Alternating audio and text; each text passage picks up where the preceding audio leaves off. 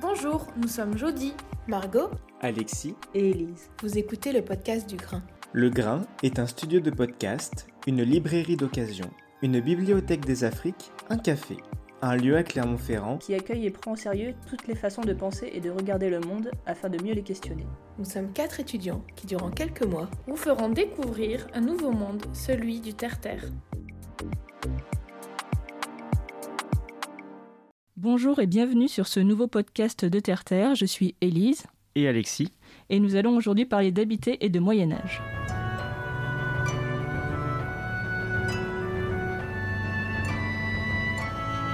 Peut-on vraisemblablement parler de Terre-Terre dans l'histoire? Pour rappel, Terre-Terre signifie quartier en argot, mais renvoie aussi aux notions de territoire et surtout d'habiter. Cette notion d'habiter reste large, mais si l'on reprend une définition géographique du terme, Habiter sous-entend une appropriation sentimentale et pratique d'un espace. Il est donc possible de s'intéresser aux façons de vivre de nos ancêtres qui pouvaient s'approprier des lieux. Cette appropriation n'a cependant pas été la même selon les espaces et les classes sociales. Nous nous intéresserons aussi plus spécifiquement à certains aspects de l'habiter à l'époque médiévale et encore plus particulièrement en Auvergne, car Terre est un podcast créé par des Auvergnats. Soyons un peu chauvins. Pour nous parler de tout ça, nous accueillons aujourd'hui un enseignant-chercheur en histoire du Moyen Âge à l'Université de Rennes, mais qui est aussi un grand amoureux de l'Auvergne. J'ai nommé Emmanuel Grélois. Bonjour. Bonjour. Nous allons aborder cette question du terre-terre dans l'histoire que vous avez étudiée dans votre article Habiter en Basse-Auvergne de l'an 1000 au XIVe siècle, datant de 2010. Cet article n'aborde pas l'histoire de l'habitat ni de la dispersion du peuple en Auvergne, mais bien sur l'habiter, la façon d'être au monde. Tout d'abord, cette analyse de l'habité, est-ce un angle d'étude qui reste nouveau ou relativement récent pour les historiens? Alors, je vais rebondir sur ce que vous avez dit, parce que la question de la distribution du peuplement, de la population, est une question déjà très ancienne. En revanche, ce qui est plus nouveau, c'est d'appréhender la, question, comme vous dites, de l'habiter, en particulier avec le recours au verbe plutôt qu'au terme d'habitation, parce que le terme d'habitation renverrait trop exclusivement à la construction, au mode de construction. Or, habiter est bien plus qu'un simple besoin euh, anthropologique, la nécessité d'avoir un toit, c'est aussi euh, un mode de relation à l'espace, vous avez parlé d'appropriation, un mode de relation aux autres, puisque habiter, en général, c'est habiter en commun, sauf les ermites. Et le phénomène du Moyen Âge central qui nous a beaucoup intéressé ces dernières années, et dans, le cadre de Roche Nouvelle, j'ai effectivement réalisé cet article, et puis un autre en fait plus récent, autour de cette question. Ce qui nous a intéressé, c'est de savoir ce, que signifiaient les, mutations importantes du Moyen Âge central, qui se dessinent en particulier autour d'un siècle pivot qui est le XIIe siècle. La, constitution de ce qu'on a appelé parfois le, le village, même si le village a des antécédents plus anciens, et la formation en fait de communauté qui médiatise les relations des individus à l'espace de façon communautaire. Et donc, euh, ce qui nous intéresse, c'est euh, ce que signifie, non pas du point de vue simplement matériel, ce mode d'appropriation à l'espace qui se cristallise autour du XIIe siècle et qui en, gros sépare euh, un premier d'un second Moyen Âge, qu'on avait très traditionnellement abordé essentiellement sous l'angle de la concentration de l'habitat, la concentration autour de châteaux, de villages groupés, etc., mais qui renvoie aussi plus généralement à la constitution pas nécessairement formalisé juridiquement, de communauté et un rapport, un rapport à l'espace qui se traduit non seulement dans la formation des villages, mais aussi dans euh, l'accès aux communaux, aux espaces euh, vagues, qui renvoie aussi à des pratiques collectives euh, dans le domaine de la céréliculture ou du pastoralisme. Donc en fait, qu'est-ce qu'était l'habité au Moyen Âge? Comment les historiens arrivent à savoir comment nos ancêtres arrivaient à s'approprier ces lieux? Alors, les sources sont évidemment extrêmement diverses. Il y a bien sûr les sources écrites avec leur bien incontournable. Il y a aussi les sources archéologiques. Et puis peut-être aussi euh, plus récemment une approche euh, inspirée par l'anthropologie en particulier. Avant d'aller plus loin, peut-être commencer par la question du, lexique, des termes utilisés dans les différentes langues d'ailleurs. Le, le mot français habité, il est très restreint en fait par rapport au, champ lexical, aux représentations qu'il véhicule. Euh, habiter, habitare, c'est un terme qui est dérivé du verbe euh, habeo, tenir, avoir, sans plus de, précision. Alors que si on prend par exemple les, les, équivalents en latin ou en allemand, ça devient tout de suite beaucoup plus intéressant parce que le terme qui désigne l'habitant, le terme générique en latin, c'est incola, c'est-à-dire littéralement quelqu'un qui est dans un endroit, in, donc là on, on trouve l'idée d'ancrage territorial, d'attache un espace particulier. Et cola, donc, euh, qui est un nom de, de fonction de métier, c'est celui qui colite, c'est-à-dire, ou c'est un coultor, si on prend le substantif dérivé de la même euh, racine. Et cette racine est très riche, puisque c'est à la fois celle qui veut dire cultiver, c'est la même racine qui est passée dans le français cultivé, mais c'est aussi la racine qui veut dire habiter. Ce qui veut dire que la notion d'habiter, dans cette représentation aussi bien antique que médiévale, c'est à la fois habiter une maison, une habitation, mais c'est aussi cultiver. Ce qui veut dire que la représentation véhiculée, c'est celle d'une société rurale dans laquelle l'habitation est indissociable de l'exploitation euh, d'un terroir, par exemple. En allemand, c'est assez étonnant parce qu'on retrouve la même idée en fait. Le mot générique qui veut dire paysan, encore aujourd'hui, c'est Bauer. Mais Bauen, c'est le verbe qui veut dire construire. Donc, en allemand, construire sa maison et cultiver un terroir, c'est la même chose. Ou plutôt, ce sont deux réalités indissociables. Donc c'est vraiment intéressant de passer aussi par le, filtre des, différentes langues pour voir ce que ça veut dire. Donc l'idée qu'on peut retenir d'emblée, c'est que habiter, c'est un rapport à l'espace qui, dit de manière indissociable, euh, la résidence, le fait d'avoir un toit, le fait aussi d'habiter dans un endroit fixe, par opposition à, l'habitat temporaire, et l'exploitation, ou en tout cas une agriculture euh, vivrière, agropastorale, euh, après déclinée selon différents modes, hein, évidemment selon les, régions, les altitudes, les terroirs. Hein, ça peut être la sériculture, euh, la viticulture, le pastoralisme, ou les trois, ou deux des trois notions, deux par deux. Alors justement, vous parlez de toutes ces notions d'habiter. Est-ce que les individus du Moyen Âge étaient des habitants? Parce que aujourd'hui, lorsque l'on habite un lieu, on dit on est un habitant d'un endroit. Est-ce que c'était aussi simple à l'époque? C'est forcément un peu plus compliqué, selon le lieu et selon les individus.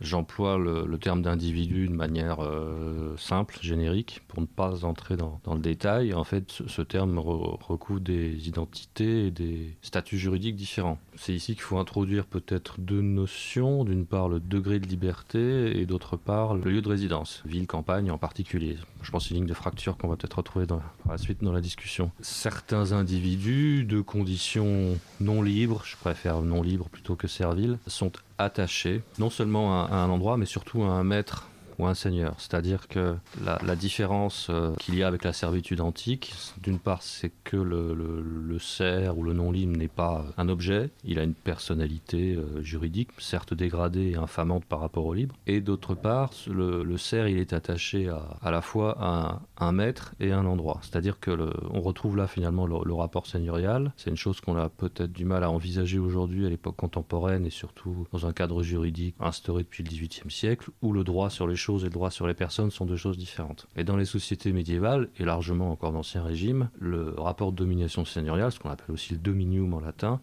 s'exerce simultanément sur les personnes et sur les choses. Donc si on prend le cas du, du, du non libre, c'est attaché à un maître et à un lieu. C'est-à-dire qu'il ne peut pas quitter le lieu qui lui est assigné, sauf conditions particulières, euh, rachat de sa condition, euh, taxes extrêmement élevées s'il souhaite se marier en dehors de la maisonnée, de la domesticité, taxes de rachat très lourdes aussi s'il veut transmettre héréditairement les, biens dont il dispose, etc. etc. Donc là, il y a vraiment un, attachement de l'individu euh, à un maître et donc à un lieu qui lui est assigné par ce maître. Les deux fonctionnant ensemble. Ensuite, est-ce que les gens sont des habitants? Alors, en fait, le, terme d'habitant, c'est ce que j'avais montré dans l'article que vous avez cité. C'est un terme qui, euh, quand on en fait la, la genèse dans, dans, les textes, apparaît de manière assez symptomatique d'abord pour désigner les moines. Dans un texte du 10e ou du 11e siècle, les habitantes, ce sont toujours les moines qui sont attachés, non pas par un lien servile, encore que c'est le service divin, un locus, un lieu particulier qu'est le monastère. Donc quand le terme apparaît, et c'est le terme qui se diffuse ensuite vers la société laïque au XIIe, XIIIe siècle, c'est d'abord pour désigner les moines. C'est une chose très, courante, hein, c'est-à-dire que l'innovation, l'apparition du lexique se fait d'abord dans un contexte euh, d'église, plutôt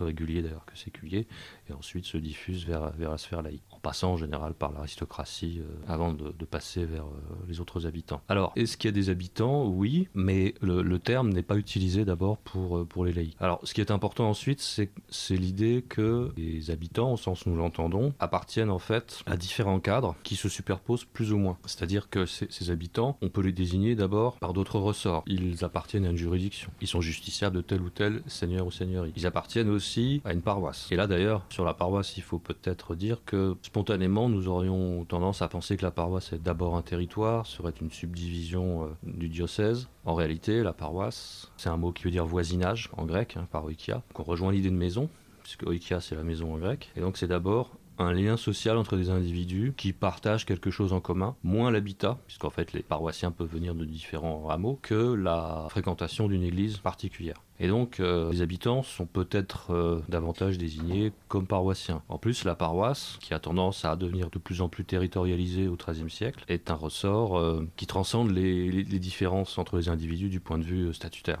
Et par exemple, je parlais de l'opposition ville-campagne, il y a des paroisses ici à Clermont qui ont un siège en ville, même parfois intramuros, mais qui ont un ressort qui, qui, va très loin dans la campagne. Donc on peut être paroissien d'une paroisse de Clermont sans être clermontois, en tout cas de la ville, par exemple. En fait, il y a plusieurs identités qui se juxtaposent, même si parfois la paroisse, le ressort juridictionnel et notre commune contemporaine sont identiques du point de vue territorial. Mais ça, c'est un processus de, construction qui, appartient au second Moyen Âge, qui se dessine au XIIe, XIIIe siècle et qui est complètement formalisé, disons, à la fin du XIIIe siècle.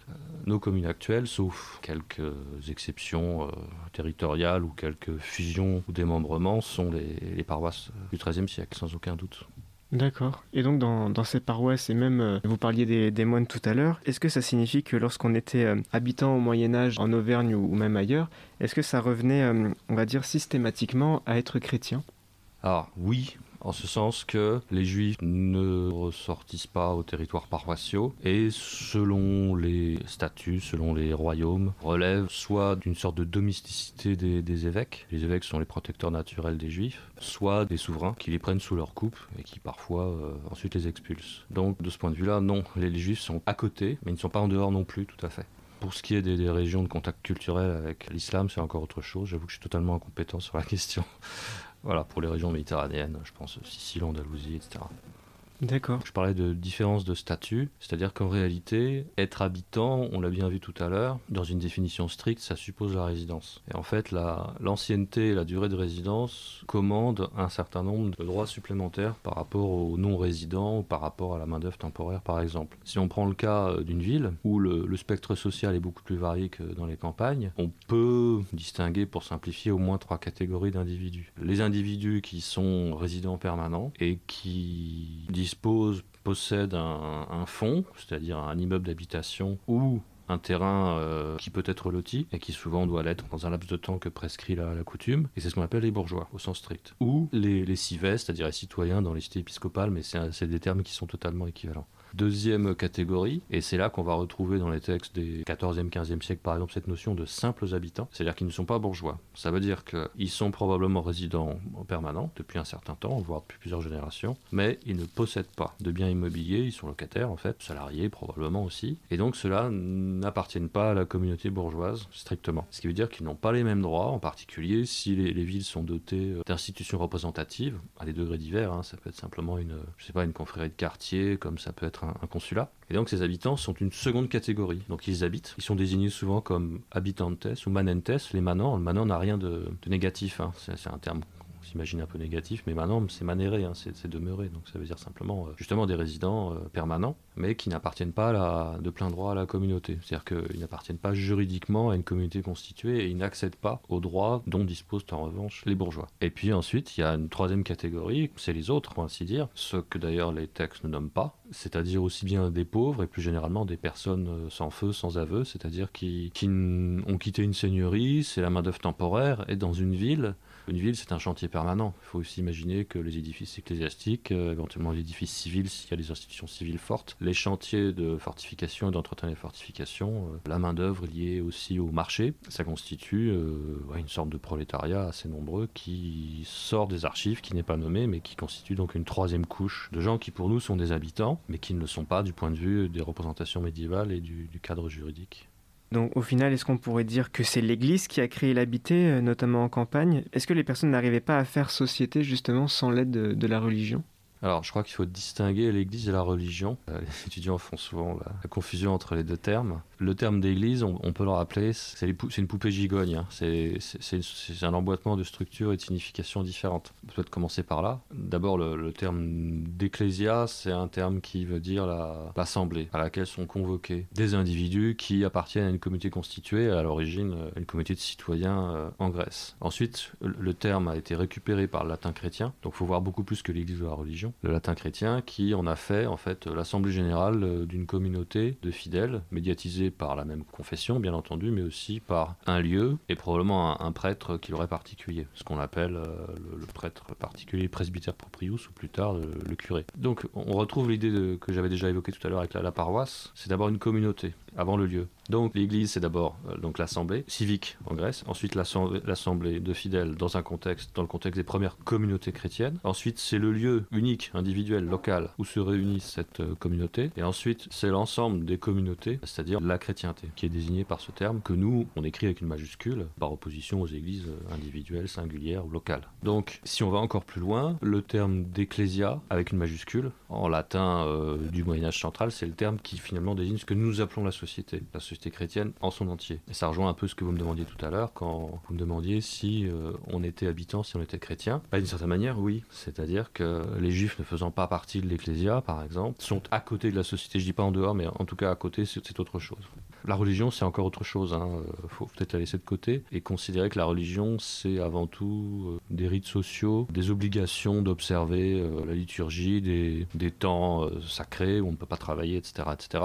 C'est plus une forme extérieure qu'une euh, une, question d'institution. Et il faut bien distinguer aussi la, la foi intérieure des, des rites extérieurs euh, qu'on doit observer. Donc, pour revenir à votre question, habiter, oui, d'une certaine manière, c'est être chrétien. Et par ailleurs, habiter euh, a toujours, oui, d'une certaine manière, une, une je dirais, avec l'institution de l'Église, ne serait-ce que parce que les habitants se définissent comme habitants d'un lieu. D'ailleurs, le mot lieu est très souvent employé pour désigner une église, un sanctuaire, un espace consacré, et parce que finalement euh, l'appartenance première d'un individu, quel que soit son statut, libre, demi-libre, non libre, quelle que soit sa seigneurie, c'est peut-être l'attachement à, une paroisse, c'est-à-dire à une communauté qui est médiatisée par un prêtre et une église particulière. Du coup, si on revient sur la notion de, paroisse, il y a un sentiment d'habiter ensemble qui se forme dans la paroisse. C'est exactement ce que veut dire le, terme.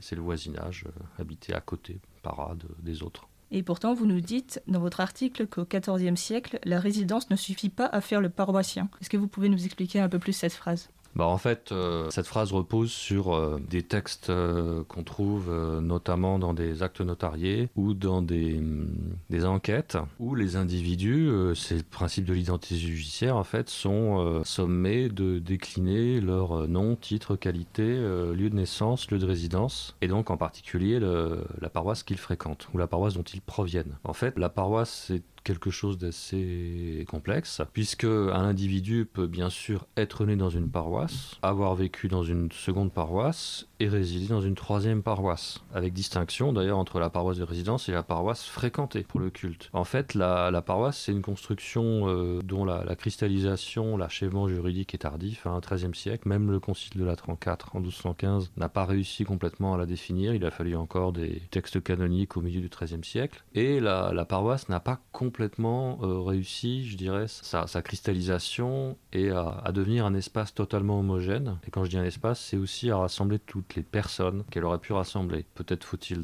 rappeler quelques points. Donc la paroisse est d'abord une communauté et la paroisse connaît une formalisation juridique très tardive, hein, en particulier avec des dispositions prises lors des, grands conciles, la 33 et surtout la 34. Ce que dit la 34 en 1215, c'est que tous les individus d'un même euh, ressort, donc c'est là que la territorialisation euh, se dessine en filigrane, doivent fréquenter la même église à raison de la distance qui les sépare de, leur habitat, on y revient, et le même prêtre, à l'exclusion de tous les autres, ce qui est une manière euh, finalement de, centraliser les habitants autour d'un point particulier et de leur euh, interdire le choix d'aller voir ailleurs, et aussi de garantir les revenus de l'Église euh, à laquelle ils doivent désormais être attachés. Il y a aussi une question économique hein, derrière. Si chacun peut choisir sa paroisse, il y, a un risque de concurrence déloyale. Et donc cette paroisse prend une tournure, un aspect définitif à ce moment-là, et néanmoins la paroisse n'a pas obtenu la totalité des prérogatives auxquelles elle aurait pu prétendre.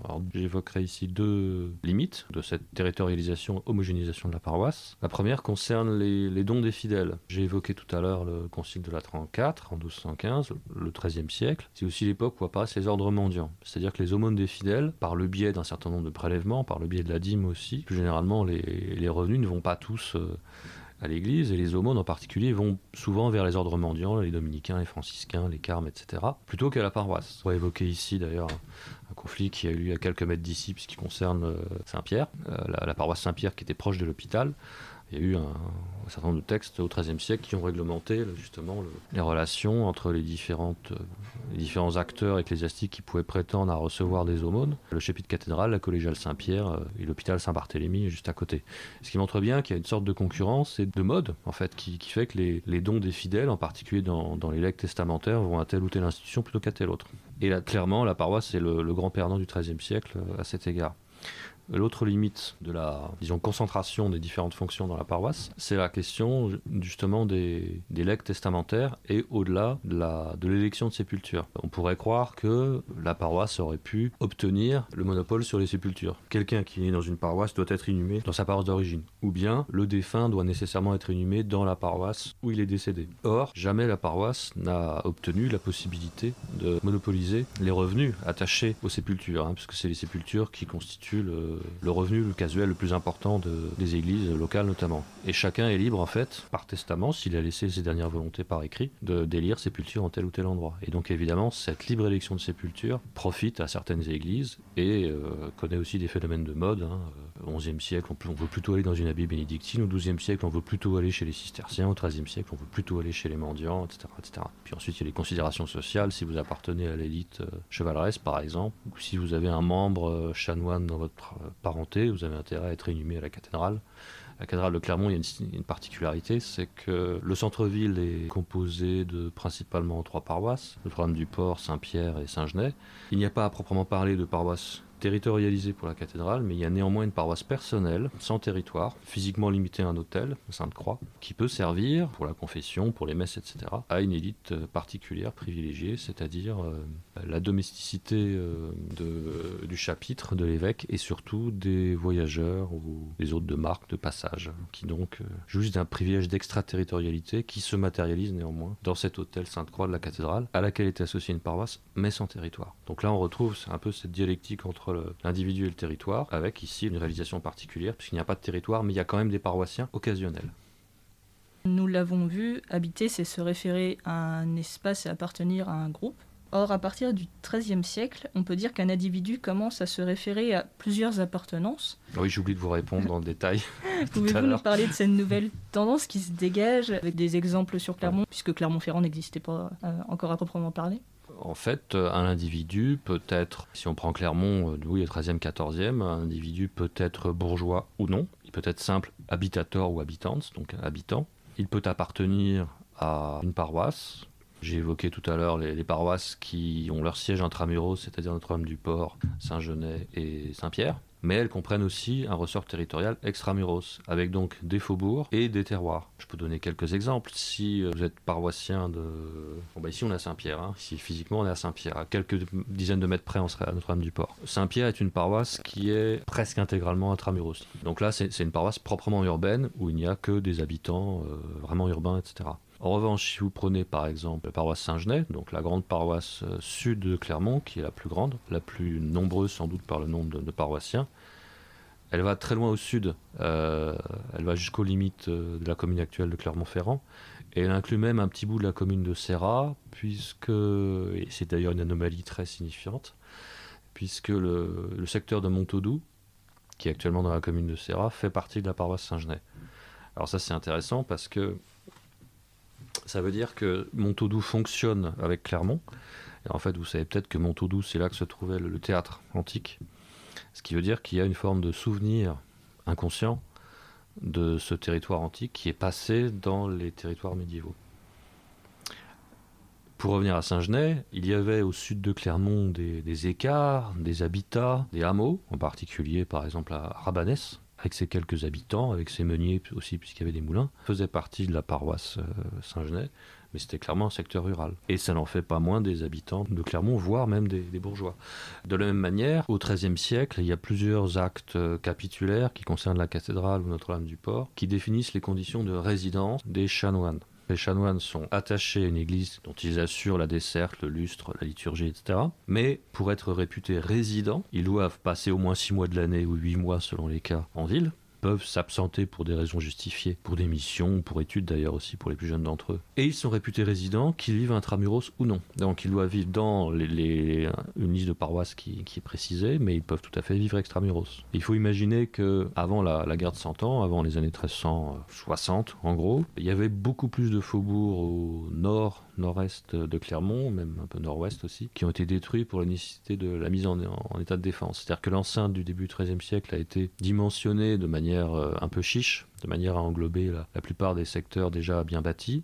Mais la, croissance, euh, en particulier la première moitié du XIIIe siècle, a continué à l'extension de, de faubourgs. Et il faut imaginer que tout près d'ici, autour de l'église, entre l'église Saint-Étienne, c'est-à-dire l'actuelle Sainte-Eutrope, et la place Gaillard, il y avait un faubourg qui a été, qui a été détruit en fait euh, au XIVe siècle qui avait des habitants qui étaient à la fois clermontois, bourgeois même résidant extramuros, mais bourgeois parce que résidant de manière permanente et disposant en propriété d'un fonds, d'un bien immeuble, et donc vous voyez que ces identités ne sont pas forcément attachées à la résidence euh, intramuros. Et donc il y a ce que les géographes ou certains historiens appellent une forme de co-spatialité, c'est-à-dire qu'on est à la fois habitant d'un quartier, euh, intra ou extramuros, euh, paroissien de telle ou telle paroisse, et aussi justiciable de telle ou telle justice. C'est-à-dire que, alors à Clermont, les choses sont relativement simples. La justice épiscopale est presque monopolistique en ville. Euh, les chanoines ont leur propre juridiction, mais il n'y a pas de juridiction laïque, c'est-à-dire que les comtes ont perdu euh, toute juridiction euh, de haute justice au plus tard en 1202, mais probablement se sont déjà dessaisis en partie depuis les années 1030-1040. Et au bout du compte, il faut attacher, il faut, faut ajouter une quatrième appartenance. Alors j'ai évoqué la paroisse, j'ai évoqué le quartier, j'ai évoqué la juridiction. Oui, c'est ça. La quatrième, alors c'est moins une appartenance qu'un, je dirais, une forme de fiscalité locale la seigneurie foncière dont relèvent les habitants. Les habitants doivent acquitter, en tout cas les, propriétaires, doivent acquitter des redevances seigneuriales. Le sens, en gros, en, ville, sur, les, sur les maisons, sur les, sur les immeubles. Et puis toute une panoplie de, redevances diverses sur les parcelles rurales, mais y compris les premières vignes qu'on trouve euh, sitôt qu'on a franchi l'enceinte. Euh, qu'on peut appeler des, persières, euh, des dîmes, des, d'autres sens. Euh, bon, il y a toute une série de, termes divers. Donc là, c'est une appartenance à la seigneurie foncière qui n'est pas aussi importante que la haute justice peut-être, mais qui, constitue néanmoins un prélèvement euh, régulier, euh, annuel, donc une, autre appartenance. Et là, appartenance multiple, puisqu'en fait, un, propriétaire ou un exploitant qui dispose de plusieurs immeubles ou qui possède différentes parcelles, évidemment, dépend de différents seigneurs fonciers. Donc là, avec une, marqueterie de seigneurie foncière qui n'a rien à voir avec euh, notre taxe foncière qui, est beaucoup plus simple aujourd'hui. Même si il faut considérer que ces différents prélèvements euh, ressemblent à ce que nous appelons la, taxe foncière. Hum, à côté de ça, est-ce qu'il y avait une, vraiment une différence entre euh, habiter quand on était un clerc, quand on était un bourgeois ou un simple habitant, notamment en ville?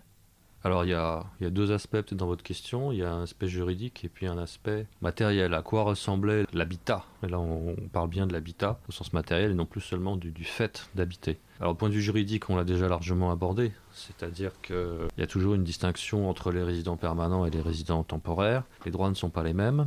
J'aurais pu parler aussi de, cet aspect dans les campagnes, c'est-à-dire que dans les campagnes, il faut aussi imaginer qu'il y a des habitants permanents et qui disposent d'une maison. Toute personne qui dispose d'une maison fait partie de la communauté villageoise, de la communauté agro-pastorale, et la possession d'une maison ou d'un emplacement à bâtir ouvre euh, l'accès euh, aux droits communautaires, c'est-à-dire en particulier aux, vacants, aux espaces non appropriés pour les parcours des troupeaux, ce qui est une chose très importante. Mais ça n'exclut pas évidemment qu'il y ait aussi une, main-d'œuvre temporaire euh, qui peut être recrutée pour, pour l'estive, euh, pour donc la, transhumance, pour euh, les foins. Il y a évidemment un salariat agricole qui ne fait pas partie de la communauté, mais qui vit néanmoins une partie de l'année avec la communauté. Alors pour revenir à la ville, il y a bien une distinction en fonction du statut, c'est-à-dire que les, clercs sont attachés à un établissement. Selon les, les cas, ils peuvent être aussi contraints à une résidence que j'ai évoquée tout à l'heure, c'est-à-dire une contrainte à la fois dans le temps et dans l'espace. Hein. Un, chanoine est réputé euh, résident et perçoit à ce titre les revenus de sa prébande s'il assiste aux, offices au moins de tel moment de la messe à tel moment de la messe ou à partir de telle heure jusqu'à telle heure. En fait, il y a, un système de, pointe. Le clerc peut perdre son bénéfice ou euh, en perdre une partie du revenu s'il contrevient à ces, réglementations. Et puis, il peut être aussi assujetti à une résidence, c'est-à-dire une obligation de vivre en ville, dans une paroisse urbaine, à l'exclusion de tel autre et surtout pas trop loin Parce qu'évidemment, le, problème des chanoines en particulier, c'est qu'ils peuvent être tentés, comme ils ont toujours une assise familiale territoriale, comme Claire Séculier à côté, de se consacrer davantage à leurs intérêts familiaux, voire de choisir une cure rurale tranquille et de délaisser leurs obligations, par exemple à la cathédrale ou à Notre-Dame du Port. Donc euh, oui, ça n'est pas la même chose, euh, ça implique des, devoirs et aussi des privilèges qui ne sont pas les mêmes que pour euh, un bourgeois ou un simple habitant, résident, locataire mais non propriétaire. Alors pour continuer, je vais prendre la définition d'un sociologue qui est Kainoshis. Dans son ouvrage sur le quartier en 1984, donc il dit que le quartier est le cadre de l'investissement psychologique de l'habitat par l'habitant. Et euh, alors nous, on se souvient de nos cours d'histoire au collège ou au lycée où on parlait des, quartiers commerçants. Est-ce qu'il y avait à Clermont d'autres quartiers qui étaient euh, facilement reconnaissables par leur fonction et euh, ou leurs habitants? Et comment ils étaient agencés? C'est une question qui est, un peu délicate. Il y a une sociologie euh, spatiale, il y a évidemment des, quartiers qui sont assez différenciés. Alors c'est assez difficile de le considérer du point de vue de l'habitat. Je, viens de me rappeler que j'ai oublié le deuxième point de ma réponse tout à l'heure quand quand j'évoquais l'aspect matériel de l'habitat. Ce qui est certain, c'est qu'il y a des zones euh, plus commerçantes que d'autres. Encore faut-il distinguer euh, les échoppes, les, boutiques, les ouvroirs, qui sont des lieux permanents d'artisanat et de commerce, puisque les deux fonctions sont toujours euh, indissociables, et les espaces de, de, foire ou de marché, qui sont des espaces ouverts, qui sont en général des places, souvent d'ailleurs des cimetières, ou des rues larges comme la rue des Gras, mais qui ne sont pas 24 heures sur 24 des, espaces d'exposition des denrées. Le poumon économique de la ville peut considérer que c'est d'une part effectivement la, rue des Gras et d'autre part euh, le marché au blé. Donc j'oublie toujours le nom de, cette place, c'est le point le plus haut de la, ville de Clermont, là où il y a cette euh, ex-pharmacie qui maintenant est un marchand de bonbons. J'ai un problème avec la nomenclature des rues actuelles, j'ai toujours le nom ancien en tête. Voilà. Donc le, marché au blé, euh, dans la paroisse Saint-Genès, immédiatement au sud du claustrum, c'est-à-dire de, l'enclos où se trouvent l'évêché, place royale. Voilà. J'y arrive, tout simplement. Et d'ailleurs, euh, disséminé euh, un peu plus au sud et, à l'est, se trouve aussi le, quartier des, où il y a la plus grande concentration, à la fois de granges, c'est le lieu de stockage euh, de grains tout proche du marché au blé, et d'autre part aussi la plus grande concentration d'hôtels particuliers, principalement de l'aristocratie laïque, mais aussi d'établissements euh, ecclésiastiques, euh, notamment monastiques, qui ont un pied-à-terre euh, en ville, à Clermont, les grands habits bénédictines, y compris des habits d'ailleurs limousines, mais aussi bon, la chaise Dieu qui avait son, son hôtel particulier, place du Terrail, donc tout au secteur sud, sud, est en fait, autour de la cathédrale, était pour ainsi dire le, probablement le, quartier le plus huppé, on peut dire, avec concentration à la fois de granges, ce qui suppose donc la commercialisation d'excédents et le stockage important d'excédents céréaliers, et d'autre part donc ces hôtels aristocratiques, l'aristocratie euh, laïque ou ecclésiastique, auvergnate, mais parfois d'un peu plus loin, hein, puisque encore une fois on a quelques établissements assez lointains, euh, situés actuellement dans la Creuse ou, la Corrèze, et aussi la Chaise Dieu qui est assez éloignée, qui ont leur euh, pied à terre, c'est peut-être un peu sous-estimé, leur hôtel particulier en ville, ce qu'on voit très bien, surtout au XIVe siècle. Alors ensuite, oui, il y, a des quartiers qui sont assez différenciés. On peut dire que Saint-Genès, généralement, c'est le quartier le plus populaire, mais mixte, on l'a vu, puisqu'il y a aussi dans, la partie nord ces hôtels particuliers. On peut supposer que la, rue du Port et l'actuelle rue Pascal, qui n'a pas de nom d'ailleurs, c'est un peu une structure de raccordement entre le Terrail et la rue du Port, sont des quartiers qui montent en termes de, qualité du bâti. Hein. Je pense que ça se voit encore beaucoup aujourd'hui, euh, que ce soit les, maisons de la fin du Moyen-Âge rue du Port ou les maisons, les, les hôtels qui ont été reconstruits à l'époque moderne dans ce qu'on a appelé la rue des notaires ou la rue Noble, hein, donc la rue Pascal. Et puis, euh, évidemment, le, quartier Saint-Pierre, c'est le quartier des, différents marchés, en particulier le marché à la viande, le Mazet, hein, le Maqueloum, Ensuite, la périphérie est aussi euh, parsemée de, marchés euh, plus spécialisés. On peut penser par exemple euh, à ce qu'on appelait le, marché au cercle sous l'Ancien Régime, c'est-à-dire les cercles des, tonneaux. Tout ce qui était bois, fer, etc., qui s'installait plutôt du côté du haut de la rue Balinvilliers actuelle, mais donc immédiatement extramuros. Et ensuite, les, quartiers périphériques, les, faubourgs n'ont pas de, vocation particulière, si ce n'est résidentielle, bien entendu. Donc oui, il y, a une géographie sociale, mais je dirais qu'il n'est peut-être pas aussi marqué dans d'autres villes. Et ça me fait penser à l'instant qu'on a coutume de dire, comme dans d'autres villes, mais je crois que c'est particulièrement vrai à Clermont, la bourgeoisie clermontoise, on sait qu'elle existe, mais on ne la voit pas. Et il y a peut-être déjà des antécédents médiévaux dedans, c'est-à-dire qu'il n'y a pas une opposition extrêmement tranchée entre les différents quartiers. Bah, évidemment, il y, a, quelques édifices aussi qui, occupent beaucoup de place et qui devaient trancher dans le paysage, hein, que ce soit le palais Comtal, qui a laissé son nom à la rue Halle de Boulogne, puisque la Halle, c'est la salle. Euh, aussi l'hôpital Saint-Barthélemy, qui est gigantesque, en fait, puisqu'il va de la place Gaillard au bas de la rue des Gras. Donc, c'est tout le secteur entre le marché Saint-Pierre et l'actuelle avenue des États-Unis. Évidemment, la cathédrale est son quartier euh, enclos avec euh, les bâtiments de, l'évêché au sud. Mais pour le reste, très difficile de, savoir s'il y avait vraiment une opposition euh, spatiale entre différents quartiers. Pour le savoir, il faudrait disposer d'archives qu'on n'a pas à Clermont, qu'on a en revanche à Montferrand, c'est-à-dire des registres de taille par quartier. Pour Montferrand, on a la chance d'avoir euh, la subdivision en, quatre quartiers, puisque la ville est divisée en, secteurs par les, deux rues principales nord, sud et est-ouest, et d'une cinquième euh, code fiscale pour euh, l'extramuros. Ce qui permet de faire une sociologie spatiale, ne serait-ce que de ces quartiers, même si on ne peut pas tout spatialiser, puisque malheureusement, on n'a pas la localisation précise des maisons.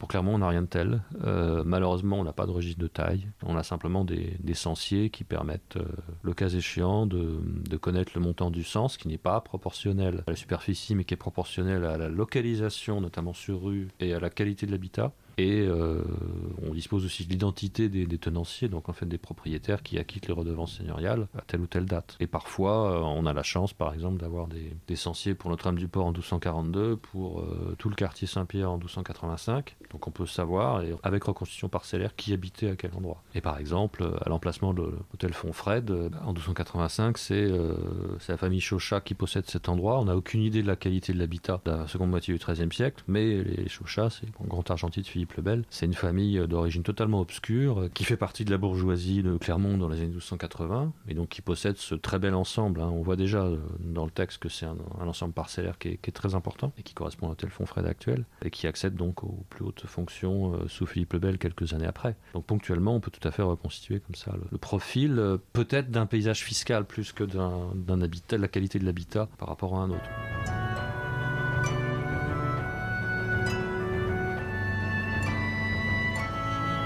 Donc on, peut dire que euh, la notion d'habiter euh, est différente aussi, donc vous l'avez dit, en fonction des quartiers, donc en fonction du, terre-terre, comme on pourrait le dire ici, des époques, que ce soit avant le Moyen Âge à l'époque antique ou à l'époque moderne dès la Renaissance. Et euh, les lieux changent comme toutes les habitudes de, de vie, les statuts sociaux et les imaginaires.